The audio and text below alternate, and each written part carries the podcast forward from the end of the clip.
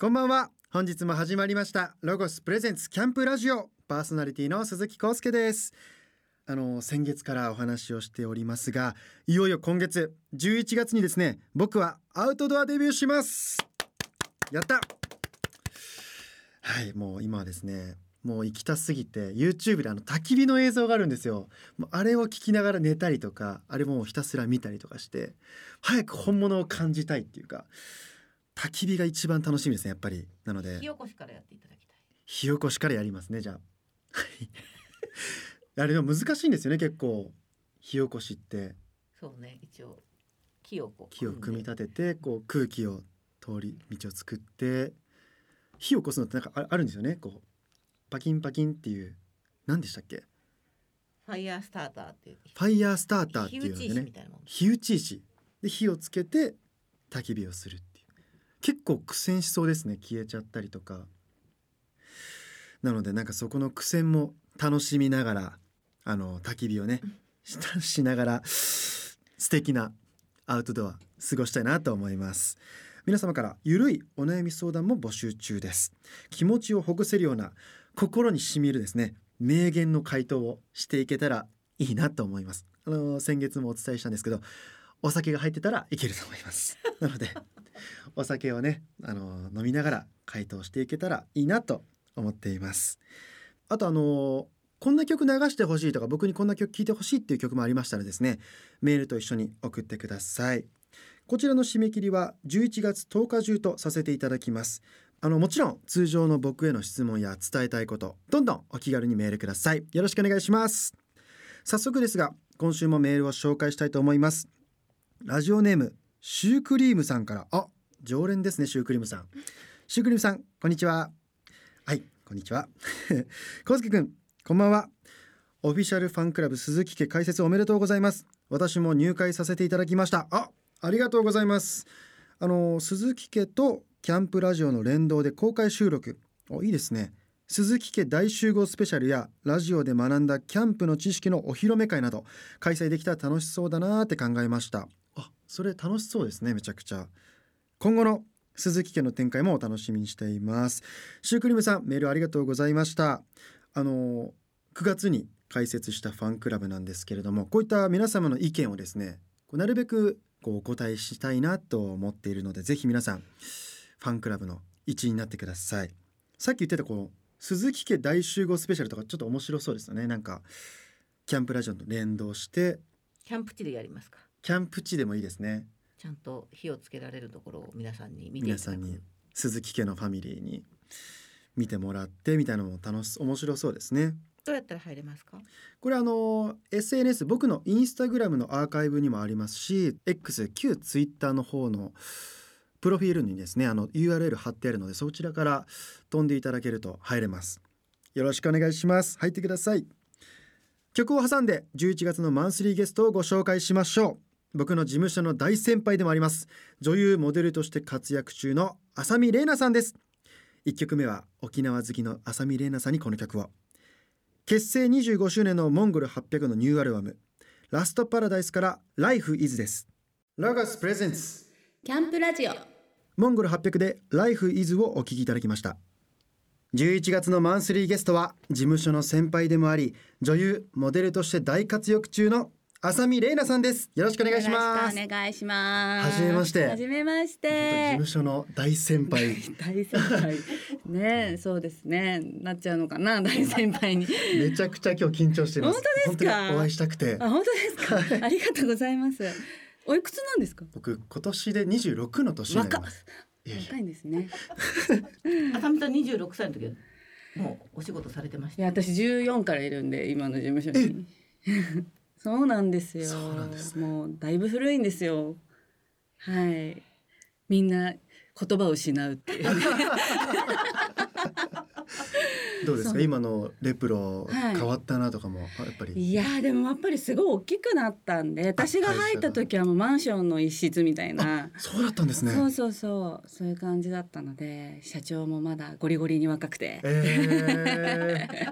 ー、 あの浅見さんがはいアウトドア大好きということでですね,、はい、今回浅見さんにどうしてもはいゲストに来ていただいて、ぜありひがとうございおます話を聞きたかったんですはい、はい、そうです ねうん結構やりますねキャンプからバーベキューから噂には聞いてますはいあの僕実はなんですけれども、はいはあのキャンプとかバーベキューをほぼあのやったことがなくてですねやったことない人っていますバーベキュー とかいやなだんっかて26歳ですそようねです今一番そういうのやる時期じゃないんですかなんかもうなかなか通ってこなかったんです夏よをあそうですそうかなんですそうなんです。 でもあの僕のことで申し訳ないんですが、は11月に僕あのアウトドアデビューすることになりまして、そうなんです。ありがとうございます。あのその模様はですねこの番組で、えー放送いたします。うんうんうんうんはいなのであの今回11月の放送はですねうんうん、まるまるアウトドアトークにあのなると思うんですけれども、はいはいお付き合いいただけますもかち。ろんでございます。ありがとうございます11月といえばやっぱキャンプとかすごくいい時期なので、秋ですもんね。秋で寒い時期がやっぱりキャンプって最高なので、行きたかったんですけど僕夏で行けなくて暑く夏よりねやっぱ寒い方がおすすめあです。秋がですか。はい、い秋や冬真冬。真冬、はい31日のあの年越しキャンプとか、年越しキャンプ。 1月2月もやります、ね。それご家族でみんなで家族だすったり友達だったりとか、そうなんですねはい、2年前は行きましたね。へ越しキャンえもう大好きなんですねうん、マイナスの世界。へー寒い から。そのハンプにあハンプじゃないはいはいはいいキなャいンプね。キャンプあね。のキャンプにハマったきっかけとかあるずっと子供の頃からお好きだったんですか意外に子供の時はあんまり行ってなくって、はいあのそれこそ仕事がきっかけで、そうだったんですねそうなんか雑誌の連載でそのキャンプに行くってことになって、はいその時一緒に行ったスタッフの人がめちゃくちゃギアが充実していて、えでお料理とかもみんな上手だし、ー、はい初めて行ったキャンプが最高だったんですよね。結構じゃあその初めて行ったキャンプとかも今も記憶にずっと残ってるんですか、うん、残ってますね。すごい楽しかった。何食べたとかも覚えてるんですかえっとねお友達がすごい料理上手でなんかアヒージョとかアヒージョあとお肉をこうなんなんダッチオーブンで焼いてくれたりとかあとねおでんがおでん寒い時期だったんでおでんとかがすごい美味しかっいいですね、うん寒い時期に食べるたおでんとか外で食べる簡おで単んだし入れちゃえばいいし出し入れてそうそうそうでもう具材から出汁出るしそうなんそうですそうねそうそうそうそういうのとかご結婚される前からもずっとそうですねみんな仲間で行っててで結婚してからも主人がもうめちゃめちゃキャンパーだったので、へえそれご主人ももともと好きだったんですかみたいですすいごい好きでなんかねテント11個あるんですよやばいですうちねね4人家族なんですけど11個もいらないよなとか思っ てもうしまう場所がないぞみたいな何が違うんですか十一個いやそれはもう知らない でも夏用とかやっぱ冬のやっぱりマイナスに耐えられるはいテントとかへなんかいろろいろあとソロテントとかういやなんか主人山登るんでとかそうなんですねなんかわかんないけ どなんとかよなんとかよって説明されてもうんみたいなそんないらないよみたいな感じなんですけど結構ポチっちゃうんですねポチすぐポチってそしてなんか何にあと立てるのが楽なやつとか、はい結構軽量でとかいうのもあるのでそう気がついたら11個ぐらいそうなんですなんか記事で読んだんですけど、うんなんか必要最低限にしていくみたいなでそれを主人はもういろんなものを買いすぎ て今はミニマムなそうなん感ですじになりねましたけどねもうじゃあもう一軍だけが残ってもう一軍だけが残ってそうそうそうじゃあ必要た最く低さん限ギアをもうめちゃめちゃでも一時期すごかったですね僕初心者なんですけど、はいその買ってよかったものとか逆にこう失敗しちゃったものとかってあったりするんですかえなんだろうまあテントは買いすぎたっていうのはあるけ ?11 ど個ですもん ね。でもやっぱ寝床ってすごい大事であ寝る環境を整えるのがすごくやっぱりやっぱ外だし、はいやっぱひ下のねまあそこの場所は、まあ、芝だったりとかいろいろあるけどやっぱそこに寝るわけだからテントの中とははいいえ、やっぱりこう腰が痛くならないようにうやっんぱいろんなの出てるんで今ねどこはいも、出てますよねシュラフもだから寝床はやっぱり一番寝床が一番なんですね私はやっぱちゃんと寝れないと次の日にも響くし確かにそうあとはどうにかなるあとはどうにか かっこいいですねそれぐらいの気持ちでこうキャンプに挑んで、うんうんそうそうあのあんまり多くを求めない便利さとか多くを求めないあー方がいいでもとにかく寝床はやっぱちゃんとしておくとやっぱ次の日いいですよ、そう寝床なんですね、うん、やっぱ寛容な枕とかもね空気入れるやつとかも今もあるし、多分もっといいやつあるんじゃないかないろいろちっちゃくなって結構いっぱいありますよね、ロゴスさんの商品でも、うんで結構暖かさ重視っていうよりかはこう寝やすさ寝やすさとやっぱり冬に真冬に行くには暖かいうーんマイナスでも対応できるようなどれぐらい暖かいんですかいやーでもねあのマイナスの世界で寝る時は、まあ、テントの中なんで、まあ、二重にテントを二重にして寝床をちゃんと作って寝るシュラフもマイナス15までいけるやつでかぶって寝るけどここは寒い頭頭は冷たみたいな感じで出てる部分は冷たいんですね起きるんで結構ニット帽をみんなかぶって寝たりとかへしてますけどね。じゃあのぼせなくていい感じですね。うん頭が冷えてるからそねうそうそう。ー確かに頭が冷えるとで寝もれるってそいうのやつ寒さもすごい気持ちいい。あ逆に、うんそうなんですか、うん嫌になってこなかったりとかしないんですか世にはな寒さのあだから夏のキャンプより冬のキャンプの方が好きです暑いよりも、暑いのはもうテントなんかどうしようもならないのそっでか対策がしようがないですもんね、うん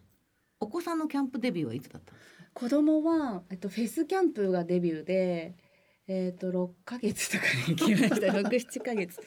すごいですねででもそれはねやっぱりさすがに寒い時期じゃなくって暑くなる前みたいな5月6あー月みたいな感じのちょっとこう心地いい感じちょっと夜は涼しいかなみたいな感じ6ヶ月でデビューしてるんですねしましたねだ今もみんなで家そう族4です人でね下の子はまだ連れてってないですけど、うんっていうのもあの山梨に今2拠点生活をしていあてへえ結構そっちをメインになっちゃってキャンプに最近行ってないんですよそうなんでですねもそろそろ行こっかっていう感じいいですね家族4人でキャンプとかっうてんそうです4ね人でやりたいこととかもあるんですか、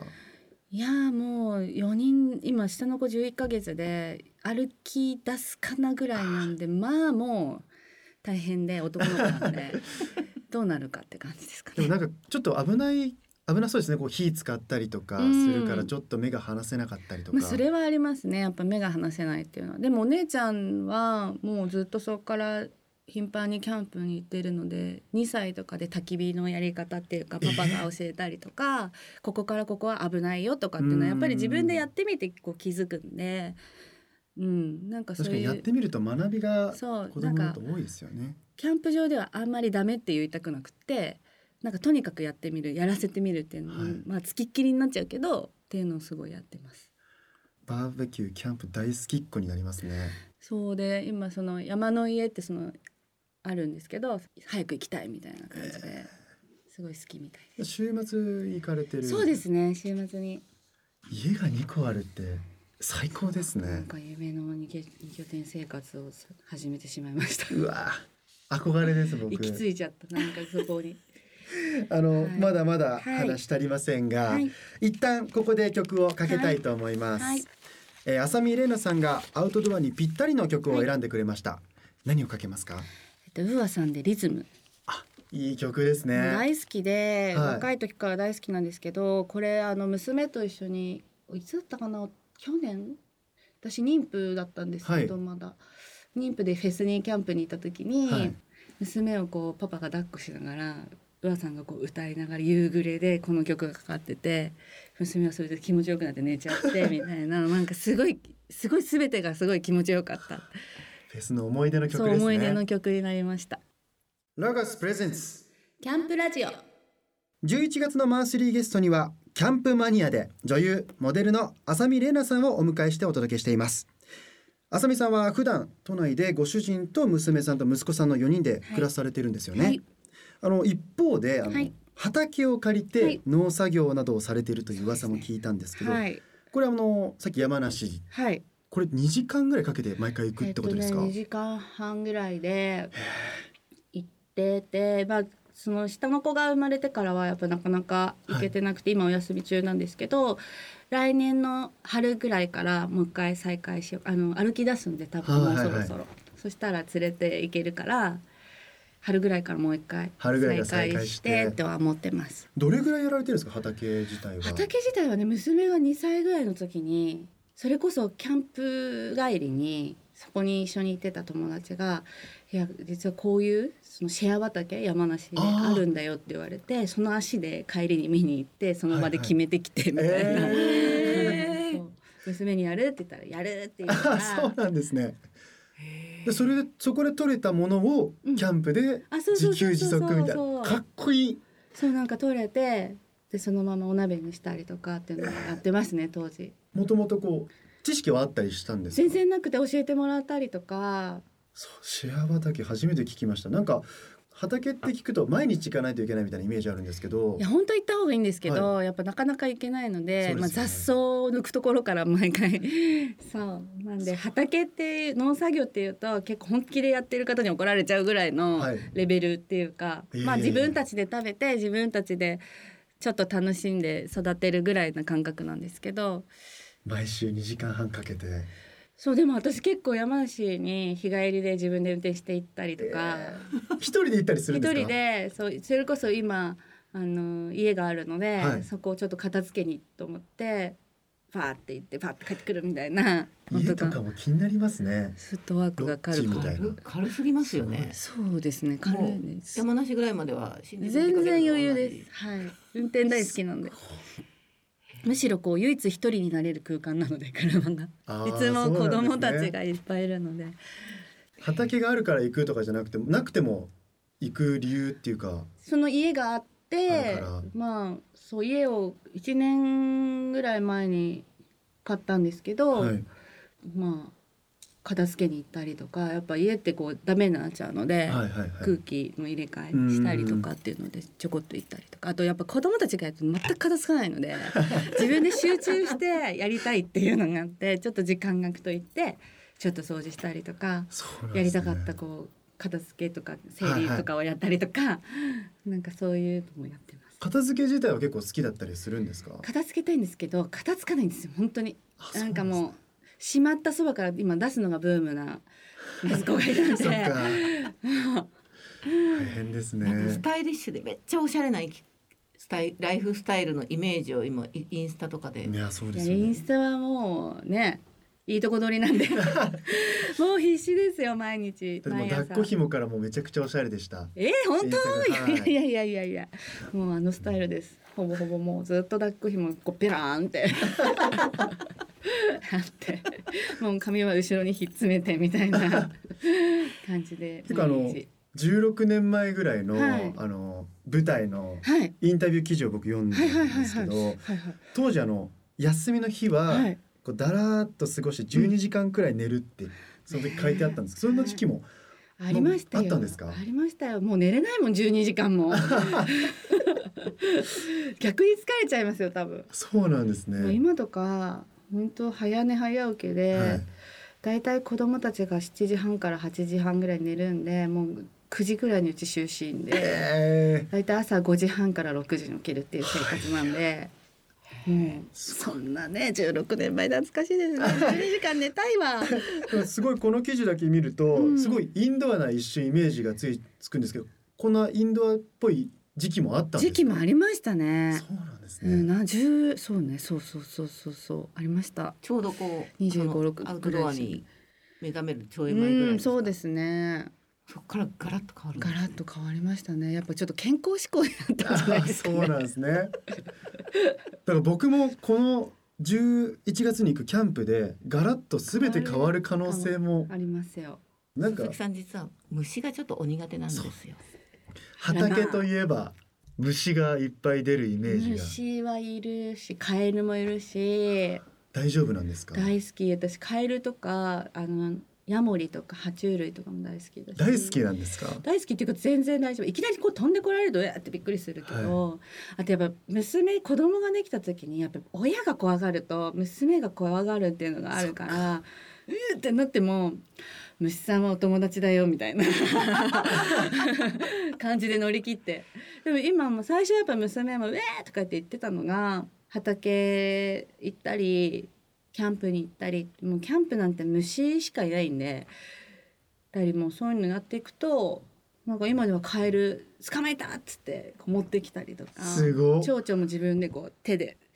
捕まえれるのがすごいですね。ね日々成長してますよね。キャンプとか行き出したら慣れるもんなんですかね。虫だらけうんで。私が友達その友達とよく行く友達がキャンプにあのすっごい虫ダメでもうちょっとでもなんかいたもんならギャーみたい な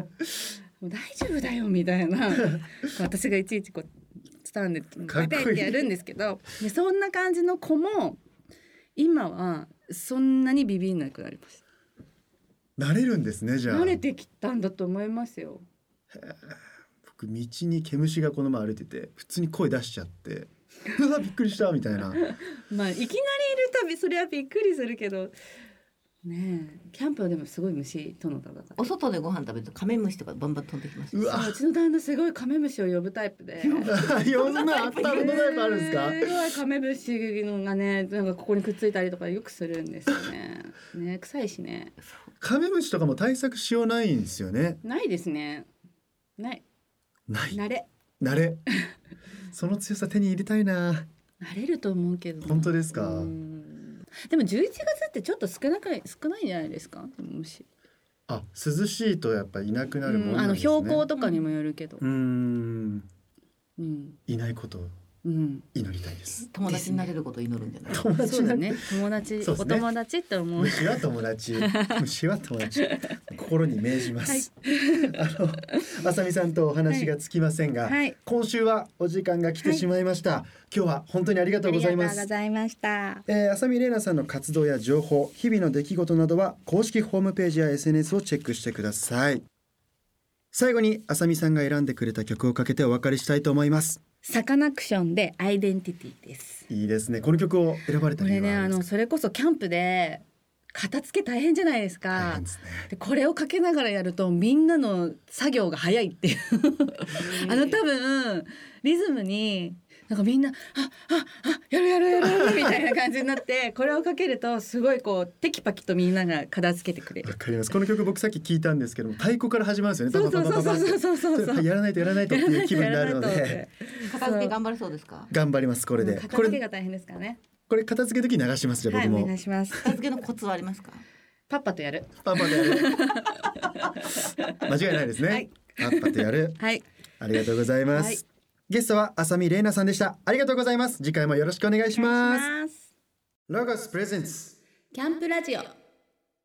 サカナクションでアイデンティティをお聞きいただきましたここからはアウトドアブランドロゴスがアウトドアをもっと楽しめるようにとっておきの情報や最新ギアを紹介するコーナーアイデアタイム GoTo800 ですこのコーナーのパートナーはロゴス公式 YouTube チャンネルオソロゴスに出演している人気 YouTuber どっちゃんですロゴス公式 YouTube チャンネル「おそろごす」に出演しているどっちゃんですよろしくお願いしますお願いし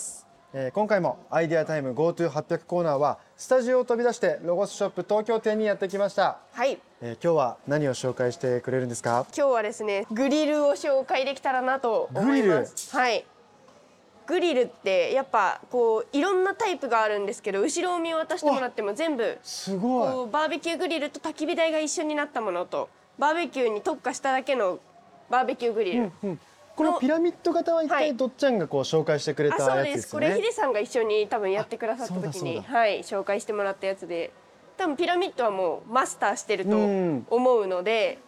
ファイヤークックピットファイヤークックピはいッフト。ァイヤークックピットっていう商品のこの薪を置く下にさらにメッシュがあるんですけどメッシュなんだろうここれにピザを置いてピザ。上からこの上の熱源を使って下で調理をするというすごい。アイテムになっています。はい、さらにこのクワトロポットっていうクワトロポット。吊る